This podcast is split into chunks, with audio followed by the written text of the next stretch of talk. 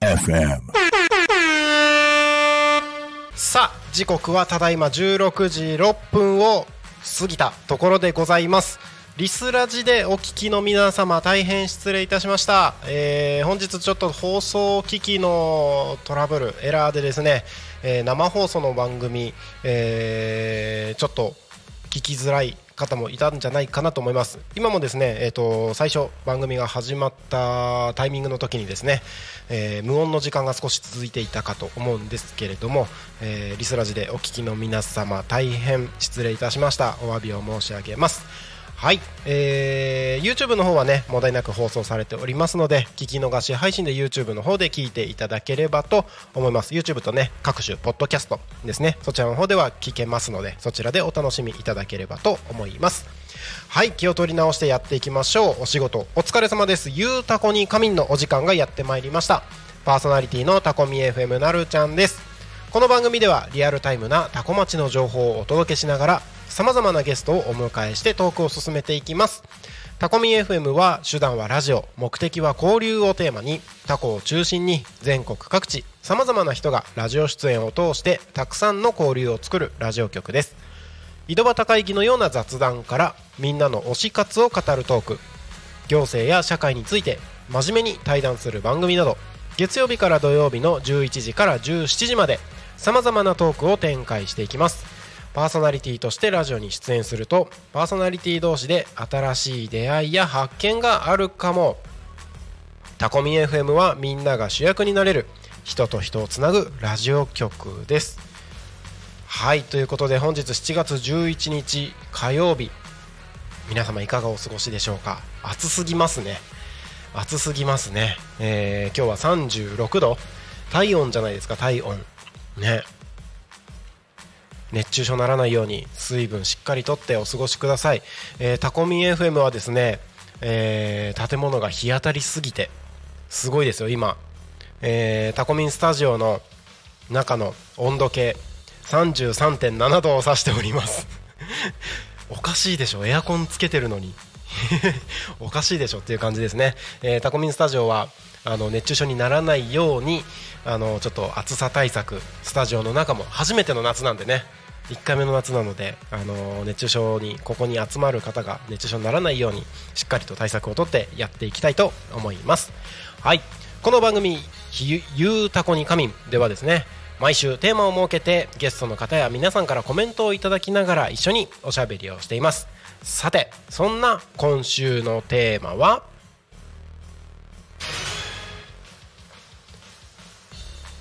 最近感動したこと。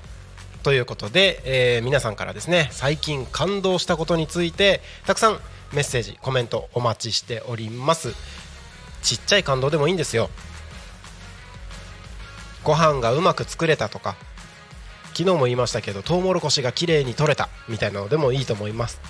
ね、あのそうじゃなくても子供たちをね育ててる子育て世代の方々は子供の成長に感動したとかいろいろな感動がねあると思いますのでそんな最近感動したことについてですねどしどしコメント投稿の方お願いいたします。番組へのコメントや応援メッセージは Twitter メールファックス YouTube のチャットなどお待ちしております。ツイッターは「ハッシュタグタコミン」シャープひらがなでタコミンでつぶやいてください。メールでメッセージいただく場合はメールアドレス fm.tacomin.com fm アットマーク tacomin.com fm アットコミン .com タコミンの子は C です。ファックスでのメッセージはファックス番号0479747573 0479747573までたくさんのメッセージお待ちしております。はいということでですねこの番組はさまざまなゲストをお迎えしてトークを進めていきますということで今日も素敵なゲストにお越しいただいております、えー YouTube で見てる方誰もいないじゃんって思わないでください。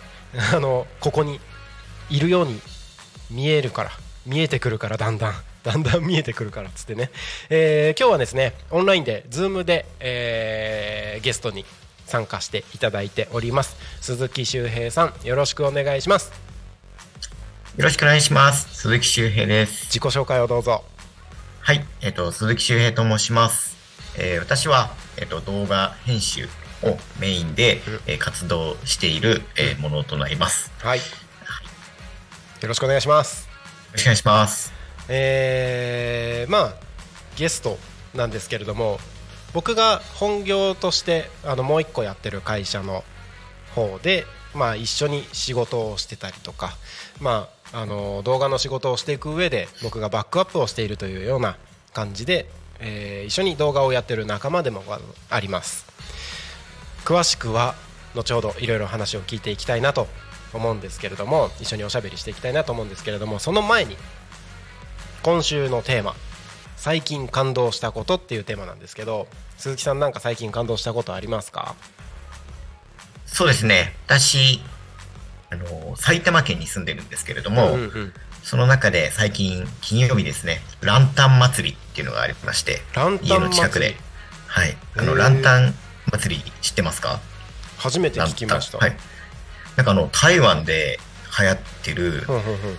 なんかこう、紙風船じゃないですけど、そういうのを LED を入れてほうほうほう、それを飛ばす、なんランかこう、ランタン。ランタンだ。あの光、はい。光のランタンだ。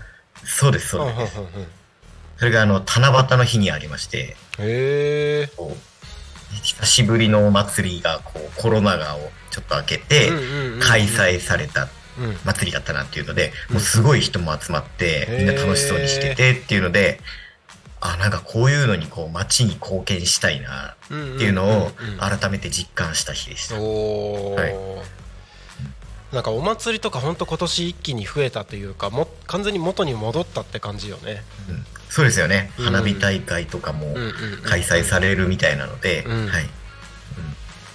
あのタコミ FM があるタコ町も今年はお祭りが復活して、うん。でちょうどタコミンスタジオから見えるところで花火も今年は打ち上がるみたいで,、うん、で近くの町でもあのお祭りが結構頻発してるみたいな感じなので今年は結構ここ数年に比べたら感動の多い1年になるんじゃないかなと、はい。うん。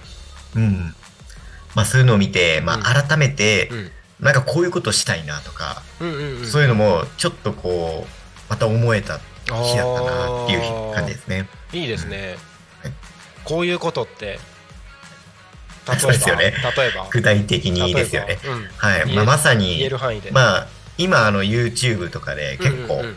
はい、あのやらせていただいてて、うんうんうん。あの本当登録者をこういっぱいこうんうつけてっていうの活動をよくやってたんですけど、うんまあ、今までやっぱ YouTube に関する動画ってこう結構やってきたけど、うん。まあ、インスタグラムとかうんうん TikTok ってこうあんまりやってこなかったなっていうところで、おー。まあ、ある意味そうインフルエンサーみたいな感じで、うんうんうん。こう例えば私今越谷市に住んでるので、うん。越谷の良さっていうのをうん。こう伝えられたらいいなっていうのをうん。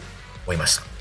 なんか地元に少し密着するような感じ、おっしゃる通りですね。まあ、もしくは、こう、埼玉県全般にこう特化してもいいのかなっていうので、今年の夏はもういろんなお祭りとか、いろんな花火とかちょっと見に行って、まあ、ある意味、ちょっと写真家みたいな活動をちょっとしてみようかなっかっこいいていうのを、はい。ちょっと撮影があんまり今までやったことなかったので。ああねそっかそっか、はい。まあ、まさにそれも練習にもなるし、うんっていうところですね。うん。いいかもねうん。いやーちょっと後で詳しくはい。雑談していきましょうそうですね。ははい、い。よよろしくお願いしますろしくお願いします。はいそんな感じでですね今週のテーマは最近感動したことというテーマで皆さんと一緒におしゃべりをしておりますので、えーどしどし番組の方にコメントをお送りくださいもう一度改めてご案内いたします番組へのコメントや応援メッセージは Twitter メールファックス YouTube などお待ちしておりますツイッターは「ハッシュタグタコミン」シャープひらがなでタコミンでつぶやいてください。メールでメッセージいただく場合はメールアドレス fm アットマーク tacomin.com fm アットマークタコミン .com タコミンの子は C です。ファックスのメッセージはファックス番号0479747573 0479747573までたくさんのメッセージお待ちしております。はい。それではですね今日は、えーゲストに鈴木周平さんお越しいただいてます。改めまして鈴木さんよろしくお願いします。よろしくお願いします。はい。えーどこから話しようかな、えー、と鈴木さんは動画編集の仕事をしてるってことなんですけど、えー、と僕とのつながりみたいなところから話しましょうかね。はい。えーとまあ、さっきもちらっと話はしましたけども僕が、えータコミ FM とは別に株式会社キャストっていう動画関連の会社をやってるんですよね、えーその会社では、まあ、動画制作もやってるし YouTube の運営みたいなところもやったり、えーあとはまあホームページの制作とかデザイン制作、えーもしくは、えー、とライブ配信ですよね、あのセミナーイベントとか、えーライブイベント。そういったイベントのライブ配信。ライブイベントにも限らないか、まあ、例えばお祭りとかそういうもののライブ配信っていうのを、まあ、あの会社になってからは3年ですけど会社になる前から計算したらま10年ぐらいやってる会社なんですね。で、えーその中で、まあ、ここ数年あの僕が作業するだけではなくて、えー動画を仕事にしていく仲間を増やしていきたいなというところで、えーとまあ、何何個か名前を変えてたりはするんですけどクリエイターズエージェントっていう名前で、えー動画で一緒に仕事したい仲間を集めていると、まあ、オンラインサロンみたいなことをやってたりするんですけどそれを、えー募集した時に、えーぜひあの一緒にやりましょうということで参加していただいたメンバーのうちの一人それが鈴木周平さんということでちょっと話長くなりましたけど。はい。で、まあ、鈴木さん自身も、えー YouTube の活動をやっているしで、まあ、自分のスキルもこれから上げていきたい、えーまあ、自分のチャンネルをやるだけじゃなくて、えー会社とか、まあ、お客さん向けに動画の制作とかチャンネル運営とかも興味がありますということで、ま、今一緒に仕事をしている、うん、でなんだろう僕が教えるだけっていうよりはもう実際に実践を通して学んでいきましょうみたいな感じで、えーうちの会社で受けている仕事を一緒にやっているみたいな感じでやってる仲間でございますと間違ってないですよね おっしゃる通りですね。大丈夫です。間違ってないですよねはい。はい。はい、えーそんな感じでもうどれぐらい経つ？やってから1年経った？まだまあエージェントに入ってからという意味では、うん、えっと、確か10月ぐらいになんですけどあれ、10月ぐらいか。多分、あの、一緒に初めて出会ったという意味では、うん。去年の6月とか5月なんで、1年は。出会ってからは1年だ、はい。なるほどなるほど。そこから1年。はい。早いね1年。そうですね、もう本当に早いなと。ー。いうところですね。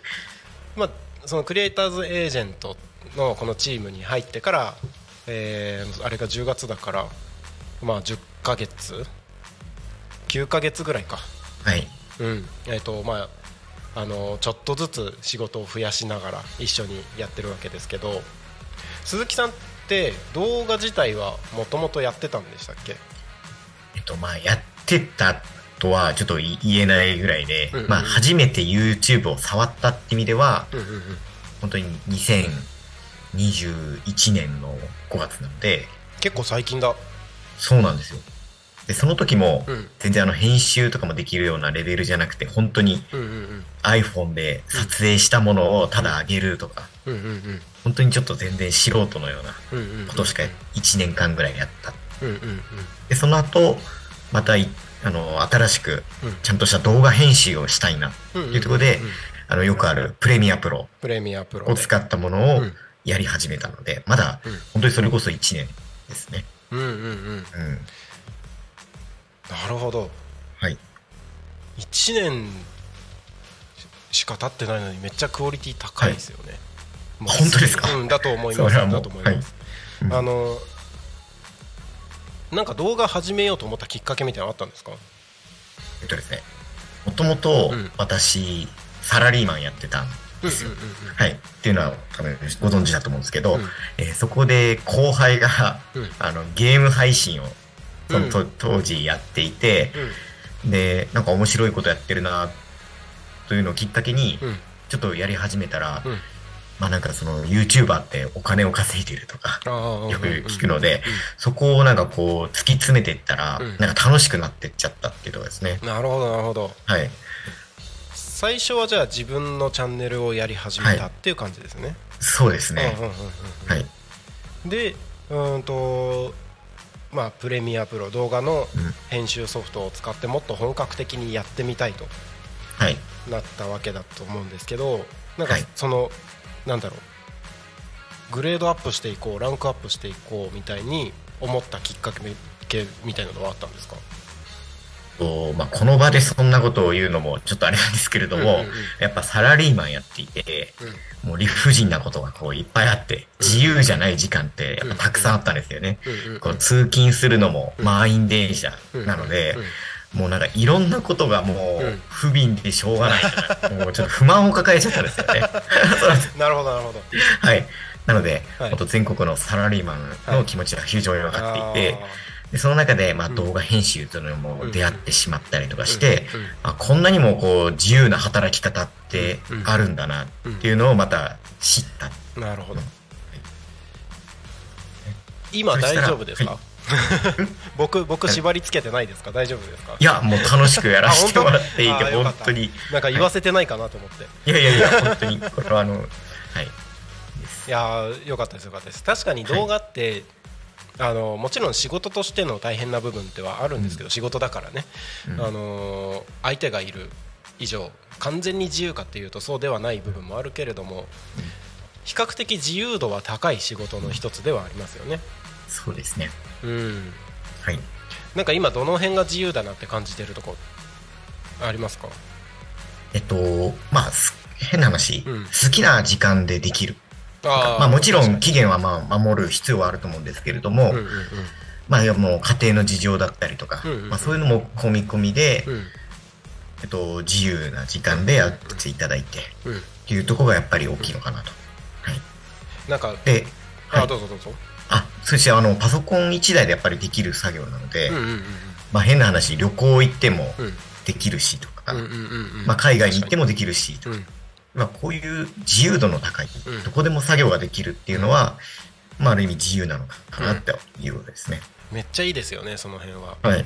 うん。あの個人的には子育て世代にベストなんじゃないかなと思ってうん、うん。うんまあベストベストベタまあいろんな人の捉え方があると思うのであれですけど子育て世代にはいい仕事なんじゃないかなと僕は思っててあの子供たちに、まあ、もちろんなんか体調的なところで何かあった時に対応できるっていうのも大事だしあの子供が小さいうちにいろんな経験させてあげたかったりとかっていうのもあるじゃないですかでそうなった時に「ごめん仕事だから旅行行けないんだよね」とかうん。っていうのが比較的少ないですよね動画は、あ、そうですね。うんもちろん期限迫ってたらとかはあるかもしれないけど、うん。なんか自分の体調さえ許せば家族のことを優先してあななんならちゃんと自分の体調も考えながらのスケジューリングもできるというか。うん。パソコンまさにそうですね。今までうん。サラリーマンだった時って家にいない方が多かったので、うん。うん。えーまさにそのち今子供がいるんですけど、やっぱり今この本当小さい時こそが一番一緒にいたい時間だとしやっぱり自分も若いんで、うん。それこそこう笑顔をねこううん一緒にこうできたらいいなって思って、うん。それだったらもうやめてうん。動画編集ってこうってもいいのかなとこでした、はい。今お子さんはいくつですか？今、えっと、5歳ですね。5歳か。はい。あ 6, 6歳になるんですね次。はいえーと保育園の年長さんか、年長さんですね、うんうんうんうん。はい。一番可愛い時期って言われるやつですね。あそうですね、うん。本当に、うん。はい。まあ一番可愛い時期ってよく言いますけど別にどのタイミングでも一番可愛いですけどね、ね。きっと。はい。いやー確かにその時期は一緒にいてあげたいな。めっちゃわかります。で、はい。あのもともとサラリーマンだったわけじゃないですかはい。そこから、えー、と数年前に仕事を動画編集の方に切り替えてやって、えー、と奥さんとか子供とかの反応ってどうですか？えっと、そうですね。まあ、えまずきっかけが、うんうん。ちょっとやめていいっていうところから私が切り出して、一般的に言うとはい。サラリーマン辞めるって奥さんからの反対みたいなのは結構ありそうですけど、ありそうですよね。うん。なんですけど、私の場合ですと、うんうんもう一つ返事で、もう二つ返事もなくて、すごい。まあなんかよ何やるかよくわかんないけどいいよ。ということで、何やるかよくわかんないよくわかんないけど、まあなんかあの、昔から私、うん。もうやるって決めたら、うん。とことん絶対やってやるっていう人間で、うん。まあ妻も、まあ大学生時代から、うん。学生時代からの付き合いっていうのもあるので、まあ多分、この人何言っても聞かないっていうのはもう分かってたんだろうな。理解者だからですね。あと、まあ、絶対になんかこう、うんきっとなんかやってくれるっていうなんかこう、うんまあ、昔からのなんかこうあるんかもしれないですね。あ そうですねあいいですねはい。うん。なるほど、はいじゃあ割とすんなりとそうですね。すんなり、驚くほどすんなりっていうところですかね。へーあのまあお子さん小さいのでそんなに変化わかんないかもしれないですけどお子さんはその仕事変わった変わった前後でなんかお子さんとのやり取りなのかお子さんの雰囲気なのか、そのあたりってなんか変化ありました？あそうですね。やっぱりその、まあもともと私が辞めた時がやっぱ3歳ぐらいだったりとかしたので、まあ確かに変化って言われると、まだちょっと、うんそういうところではなかったってことで、まあ逆に今一緒にいるのが当たり前みたいな、もう毎日そうで、っていう感じですね。そうですよね、はい。鈴木さんの気持ち自体もうん。やっぱり前向きになったというかもう超自由はい。でハッピーみたいな感じですよね今きっと。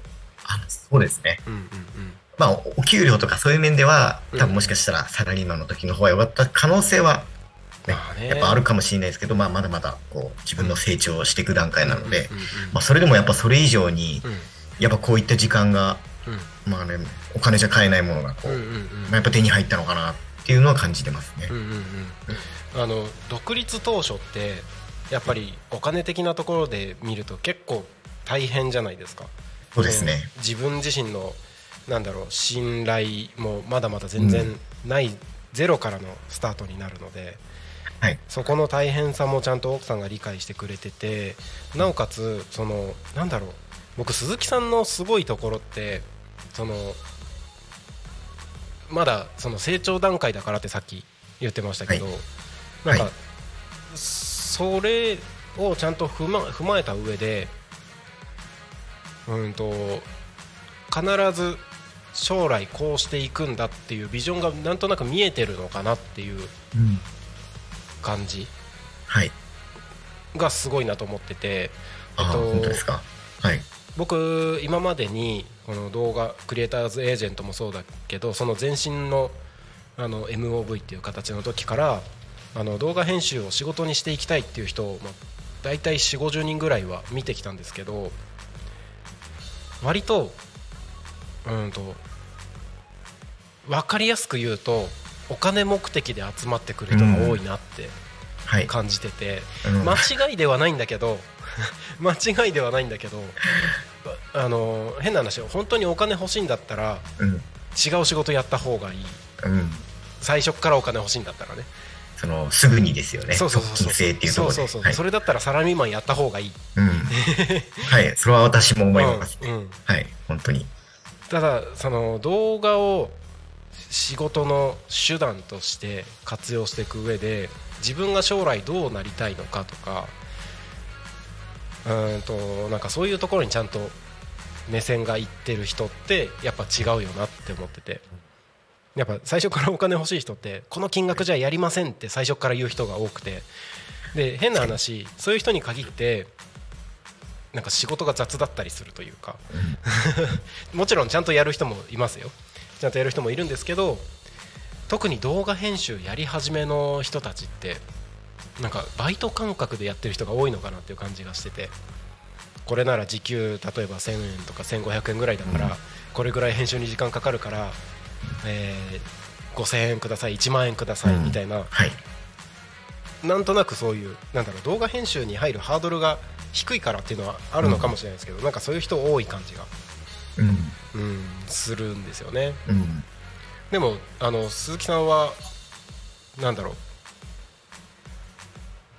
ううーんとまあ立立場としては僕は鈴木さんにあのいろいろな動画で仕事をしていく上でのアドバイスをするっていう立ち位置とともに仕事を振ってる立場でもあるので報酬をお支払いする立場としての、えー気持ち感想としてでもあしても鈴木さんには気持ちよくお金を払えるなって、うん。はい。うん、あのもっともっと頑張ってほしいなって。なんかうん。例え例えばなんだろうな。あんまり予算が取れなくて報酬がそんなにお渡しできなかった時はすごい申し訳ない気持ちになるというか、なんか、はい。なんだろう安く使ってやろうみたいな感じには思えない、思えないっていうかなんかもっと、はい。もっとちゃんと払ってあげなきゃって気持ちになれるうん。人だなって思います、すごく嬉しいですね。だからなんかすごい、すごいうん。人だなって僕は思って一緒に仕事やっぱ幸せですよね。なんかうんうんうんうん。お仕事もらえるのが本当に幸せだなそれがすすごい思いますね、心から。本本当に。はい。かっこいいな、まあ、まさに私、本当に1年うん。じゃないですか。うんうんだからこそなんか余計にこうなんか、ごい嬉しいなって思いますね。うん。かっこいい。あの、はい。個人的にはそういう仲間をたくさん増やしていきたいなと思ってます、はい。はい、ちょっともう少し詳しくいろいろ話を聞いていきたいんですけど、えっと、時刻がただいま16時33分になろうとしているところなので一旦ここでコーナーを挟んでから、えー後半のところで詳しくもうちょっと深掘りしていきたいなと思います。また後半よろしくお願いしますはいよろしくお願いします。はい、ここで一度コーナーを挟ませていただきます。えー次のコーナー行きましょう。多古町の気象情報をお知らせします。7月11日火曜日16時33分現在の、えー気象予報をお伝えいたします。えー今日は最高気温あでも予報よりは上がってないですね。今日は最高気温32度だったらしいです。だったそうです、えー晴れ後曇りという予報になっていて今タコミンスタジオから見る外の景色は、まあ、うっすらと遠くに雲があるかなぐらいな感じで青空が広がってはいるんですけれどもこの後ですね夜雲雲がちょっと広がる時間帯がありそうです。はい。で、えー明日はですね予想最高気温が35度ということでまたすごい暑くなりますね、えー太陽のマークが、えーすごくカンカン照りになってるなんか強そうな太陽のマークになっております。明日の天気は晴れ時々曇り。予想最高気温は35度。予想最低気温は24度。降水確率は午前10%午後20%という予報になっております、えーもしかしたらね、えー夏らしい天気になってますので時折あの夏の雲大きい雲ですね。あの雨を降らせてしまう雲が出てくる時間帯ももしかしたらあるかもしれません。えーにわか雨や雷雨の可能性などに十分注意してお過ごしください、えー今日も明日もですね、えー厳しい暑さが続きます。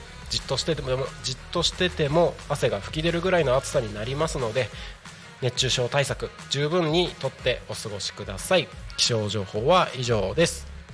次交通情報に行きます。多古町の交通情報をお知らせします。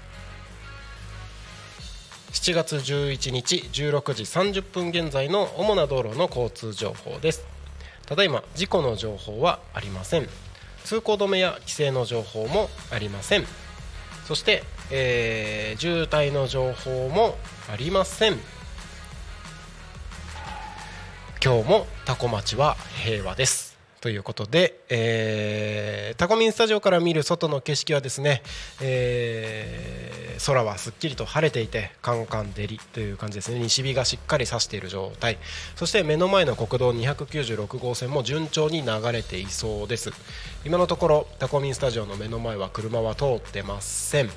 遠くの方のね、えー道の駅方面の道路も順調に流れているようです、えー順調だからといって、えー調子に乗って運転してしまうと事故につながりかねませんので十分に気をつけて運転の方よろしくお願いいたします。交通情報は以上です。時刻はただいま16時36分を過ぎたところでございます。本日はゲストに鈴木周平さんに来ていただいております。改めまして鈴木さんよろしくお願いします。よろしくお願いします。はい、えー YouTube で見てる方そろそろ鈴木さんの姿がここのマイクの前に見えてきたかな？こんな顔してるのかなっていう想像をしてもらえれば いいのかなと思うんですけれども、えっと、ここまでの段階では動画編集やってみてどうですかみたいなそんな話をしてきましたけれども、えーなんかもうちょっと詳しくいろいろお話できたらなと思ってます。えっと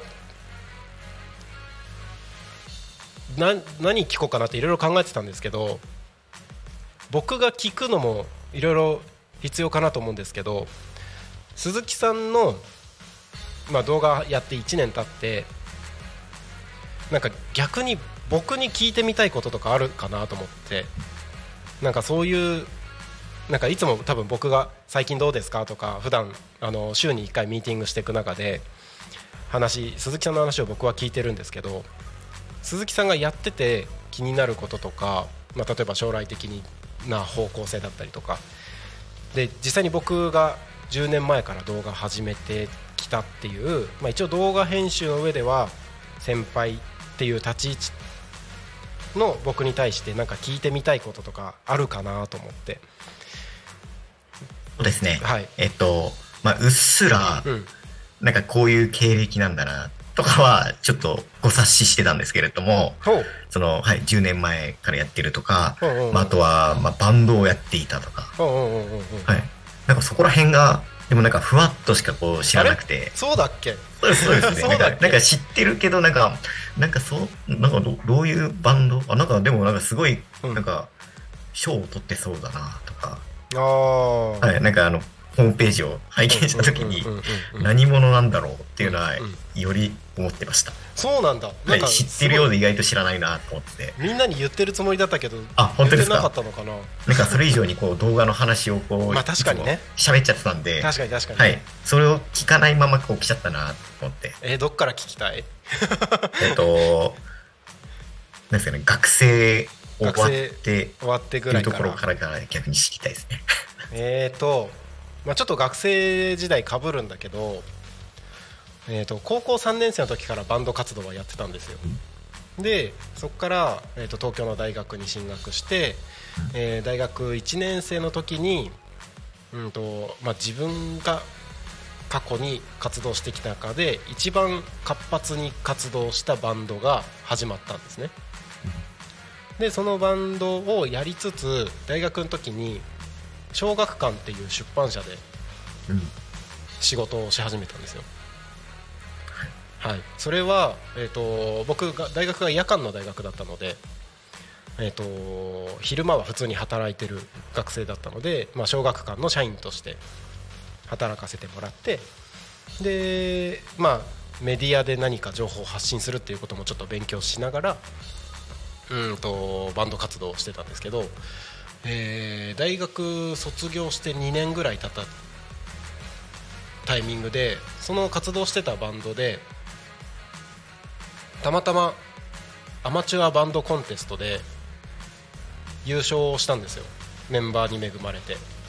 でその優勝した大会が、まあ、アマチュアのバンドコンテストって大体日本国内だけなんですけどそれがあのたまたま世界大会もあるコンテストで海外のフェスに出演することになったんですよね、えー、とそれが2011年です、で、えーそれがきっかけでうーんとまあインディーズデビューをしまして日本でインディーズデビューをして、あの NHK とかなんか関西の方のテレビとかにいろいろ出演とかメディア、あのバンドのミュージックビデオとかが放送されたりとかっていうタイミングがあったんですよ。うん。でその時にうんと普通にそのまんまのルートでいけばアーティストとして活動していくっていうのがルートとしてはあったんですけど、あのバンドの練習用というかあの事務所に提出する楽曲のデモを作るために自分たちのバンドを自分でレコーディングするっていうのがあったんですよねはい。作業工程としてはい。でその時に、うん、と自分のバンドのレコーディングを僕が担当するうん。ことになってあレコーディングって面白いんだなと思ってレコーディングえエンジニアの仕事をそこから始めたんですよ、はい。うん、それまで小学館っていう出版社で働いてたところからうん。アマチュアのバンド向けの、えー、とレコーディングスタジオ練習スタジオの方に仕事を変えてレコーディングっていうのを始めたんですけどどうやらレコーなんかそれを仕事としてやってるとどうやらレコーディング自体はやる人がいっぱいいるなってことに気づいてエンジニアっていう人がはい。でそれが今から10年ぐらい前なんですけどなんか一般の人でもできる環境にななりつつあるんだなっていうのが分かって、でまあその時にたまたま活動してたバンドからも僕が脱退することになったのでうん。なんかちゃんと仕事しないといけないなっていうのでいろいろと考えてたらたまたまそこのスタジオの社長からこれから多分映像がブームになるから映像やってみないかってその会社の新規事業の提案を受けて。でそこから映像のことなんて全くわからないけどやってみようっていうのでミュージックビデオの制作を始めたんですね。それが僕の動画制作の一番最初。なるほど。でそれが2013年です。はい。今から10年前。はい。うん。でその会社の中でえっ、と4年間はい。ミュージックビデオをたくさん作らせてもらってでその時に動画作るミュージックビデオを作るっていうだけじゃなくてライブイベントの配信とかも YouTube ライブとかで、はいあの割とテレビぐらいのクオリティでしっかりテロップも入れて、えーとはいカメラのスイッチングとかもしっかりやってみたいなライブ配信をうんその時からやあのやってたんですね。うん。でそれを4年ぐらいやった時に、まあ、その当時の会社の状況とかも踏まえてあのそろそろ独立して自分で仕事やってみますと。いうので独立したのが2017、えー、と7年。はい。そう、えー、と今から56年前かな、うん、でなるほど。そうそうそうそうすげえ話長くなってるけど大丈夫？はい。あ、大丈夫ですね。いや、個人的には聞きたいんですけど。あそう はい。そうで56年前2017年にその会社から独立して、はい。えー、と個人事業として、えー、とキャストっていう屋号で、ミュージックビデオの制作、えー、と YouTube の運営ライブハウスの運営を仕事し始めたんですよねあとはなんか、はい。音楽事務所みたいなことでその流れでえっ、と当時住んでた千葉県八千代市のライブハウスの運営をちょっと任せてもらうタイミングがあって、そこをやってたんですけど、えー、とそれが2年ぐらい経ったタイミングでコロナ騒ぎが始まりましてはい。で、えー一番最初にやり玉に挙げられたのがライブハウスだったので そのそう。そうそうあの満員電車よりひどいっつってねはい。そうその煽りを一気に食らいましてうん。うん。1年ぐらいかけてようやく予約が埋まるぐらいの時期だったのにその先3ヶ月の予約も全部キャンセルになってはい。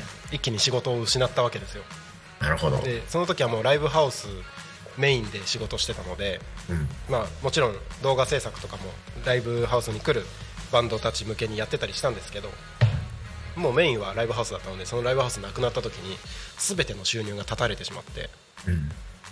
で恥ずかしいことにプライベートでもちょっとあのいろいろあってはい。あの当時あの一緒に暮らしていた奥さんと離婚をすることになりましてであの奥さん離婚して子供2人いたんですけどその2人は、えー、と僕のところに残るっていうことになって、えー、とシングルパパになったんですよね。はい。なるほど。はい、で、はいその時にコロナの一番最初の頃で、えー、と保育園に預けてる子どもたち2人保育園も休園になり家から全く出られない状況で、うん自分の知り合いは後輩のバンドマンしかいないっていう、はい。は いどうやって仕事していくんだよってところではい。やり始めたのが、あのーほぼ動かしてなかった自分の YouTube チャンネルで発信することだったんですよねうん。でその活動を見てた近所の、えー、とコンサルタントの人中小企業診断士の人が YouTube 始めたいんだけど手伝ってもらっていいってうん。たまたま僕の活動を見て声かけてくださって、うん。えー仕事をね、まあ、最初は無償だったんですけどあのとにかく何かできることがあればあの仕事になることがあれば頑張りますって言ってやってたら、まあ、そこから3ヶ月ぐらいで、あのーもうあの普通に生活できるぐらいの収入というか、あの YouTube のチャンネルでいうと 3, 3つ4つチャンネルを任せてもらうことになってその一番最初のコンサルの人経由でいろいろな方を紹介していただいて、うん。でコロナ禍で YouTube やった方がいいよねっていうブームもあったから、うん。それであの一気に普通に生活できるぐらいまでの収入ができて、でそこにとどまらずにそこから先3ヶ月もなんかもっといろいろな仕事が入ってきたのではい。もうそろそろ会社にした方が良さそうだなっていうタイミングでその YouTube の仕事が始まってから半年で、えーまあ本当にしあのー数字で言うと月100万円ぐらいの売り上げが出てたので、うん。はい。じゃあもう会社にしようというところで2020 2000えーと2020年の11月6日うん。に株式会社キャストを設立をしたんですよね。うん、でそこからなるほど。はい。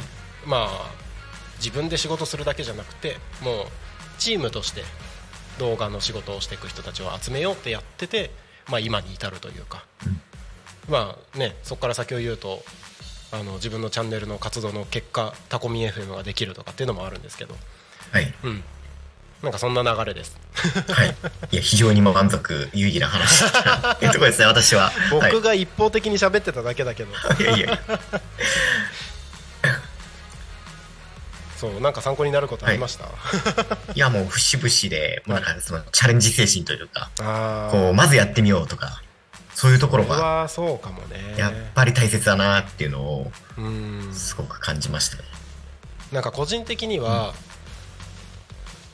なんか一番学びになったなって思うのはうんとなんか変に利益を求めすぎない方がいいなってところかなって思って、はい。あのーまあ一番それを行動に起こしてたのはそのコロナの最初の時かな、うん。そのもうなんかしないと目の前の子供たち死んじゃうしとにかくできること何でもやろうって始めたお金を生まない自分の YouTube はいチャンネルの、そう。あ発信まさに、そこに私は感動しました。そこでサラリーマンになるんじゃなくて、いや正と直サラリーマンも考えたのよ、はい。サラリーマンも考えて転職活動みたいなこともやったんだけどはい。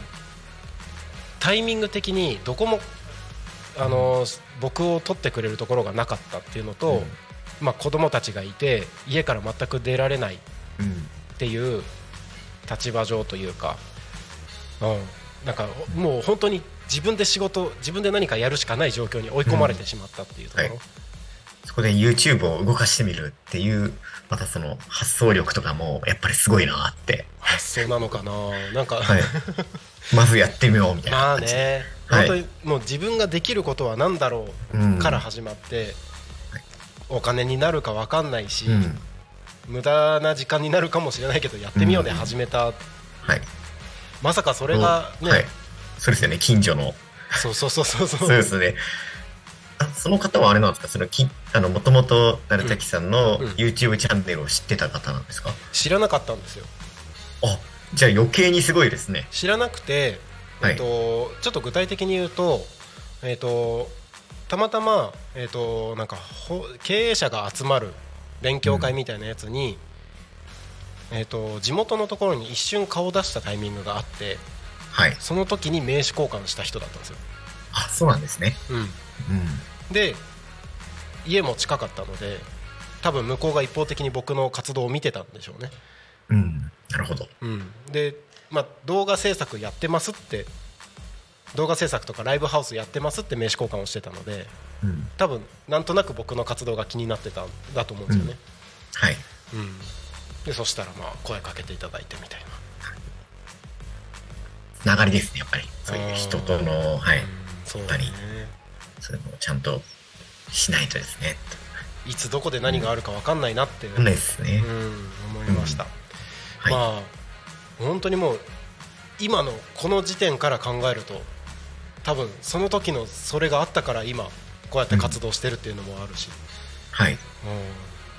ありがたいですよね。そうですね、まさに。うん。うんうん。なんか僕の話ばっかりになってるけど大丈夫ですか？まあ、というところで、はい。まあ自分自身も、うんうんうん。まあやっぱりなんかこう、やってみない、もっとやってみないとなっていうのを、本当に思えて、うんうんうん。まあそれでまさに、まあまたそれのもう一つのきっかけが、ランタン祭りにもちょっと出あ会ってー、そっかそっかそっかあの、もともとちょっと、あ、確かにそういうのもやんないとなと思ったところで、でも自分って何を、まあ、なるたきさんと全く同じ人間じゃないので、うんうんうん。まあちょっと同じことはできなくても、うん。まあ自分できるなら、まあ、あそうやってランタン祭りに感動したから、うんうんじゃあその自分の見たようなものを、うん。まあみんなにも見たら、もらうっていう活動だったらできるな、とかちょっと思ったりして、確かに確かに、ですね。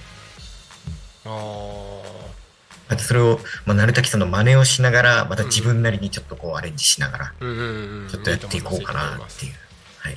ですね。いやーもうぜひ応援してるので頑張りましょう本当ですか？はいありがとうございます。あのはいその辺も普段のあのミーティングの週1回やってるミーティングの中でもちょっと相談に乗りながら、うん僕も応援できたらいいなと思ってるのでこれからもよろしくお願いします。はい。よろしくお願いします。はい、あのー番組がそろそろ終わるんですけれども何はい。か聞いてる方々に、あのーメッセージとかはい。言いたいこととかありますか、そうですね。まあさっき、あの、なるたきさん言ってたように、うん。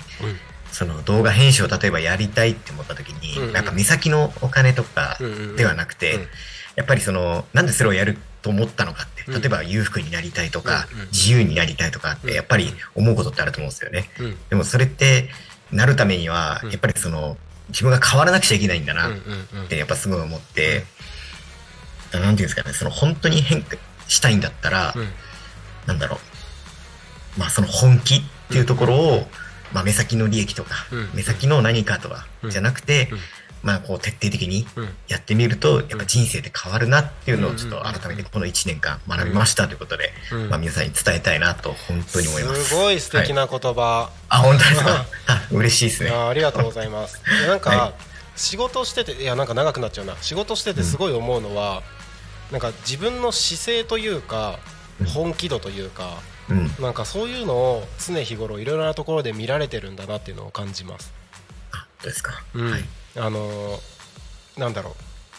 例えば企画書一つ出すに対してもなんか手先のね技術だけでちょちょっとやったものなのかこの人本気で考えてるんだなみたいなその気持ちが乗ってるかどうかみたいなのでそのそれに対して共感する人だったりとか協力したいっていう仲間だったりとかがあの人周りの人の巻き込み方が結構変わってくるんだなっていうのをすごく感じますね。素敵なお話ありがとうございます。はい。ありがとうございます。はい、あの YouTube で一つコメントがありました、えー、とチャレンジの賜物が現在のなるちゃんなのですね。まずやってみようの精神。元気をもらいました。ありがとう。ということでこちらこそありがとうございます。えっ、と多分この話を引き出してくれたのは鈴木さんのおかげだと思いますので。こちらこそありがとうございます。はい。はい、えー少しでも、あのーこれをこの話を聞いてこの番組聞いて勇気がね出る人が増えたらいいなと思います。はい。なんならね一緒に動画の仕事をしてくれる仲間がね少しでも増えたらいいなと思いますね鈴木さん。そうですね。ね。はい。はい。思います。はい、ありがとうございます。そろそろこの番組の終わりの時間が近づいてまいりましたのでエンディングに向けてお話をしていきますタコミ FM は月曜日から土曜日の11時から17時までリスラジにてリアルタイム放送をしております。放送した番組はすべて YouTube と各種ポッドキャスト Apple、Spotify、Amazon、スタンド FM にて聞き逃し配信で楽しむことができます。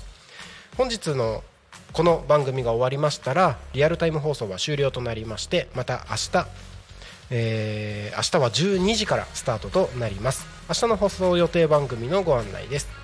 7月12日水曜日、えー昼の帯番組「昼タコに仮眠」は都合によりお休みとさせていただきまして12時からのリアルタイム放送のスタートとなります。12時から12時10分森の幼稚園チプチプラジオパーソナリティは秋元ゆずるさん。その後15時15分から15時25分田舎を田舎らしく東香川ローカル開発団かっこ仮パーソナリティは、えー神戸から池田大輔さん。そして、えー15時30分から16時好きあらば自分語り。パーソナリティは山倉優也さん。そして16時から17時夕方の帯番組「ゆうたこに仮眠」パーソナリティは私がお届けします。ゲストは元タコ中学校音楽科教員の飯島淳さんに来ていただきます。はい明日もですね、えー以上の番組でタコミ FM をお届けしてまいりますのでお耳のお供にタコミ FM を添えていただければと思います。はい。今日は鈴木周平さんにゲストにお越しいただきました。鈴木さんありがとうございました。ありがとうございました。はい。今日僕音響兼務なので最後あのエンディングの締めの挨拶お願いしてもいいですか？はい、わかりました。喜んでやはいります。じゃあここまではなるちゃんでした。ありがとうございました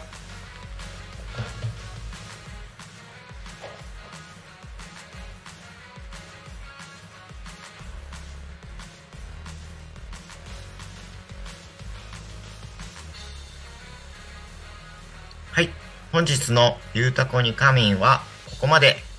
お相手は、なるたきと鈴木でした。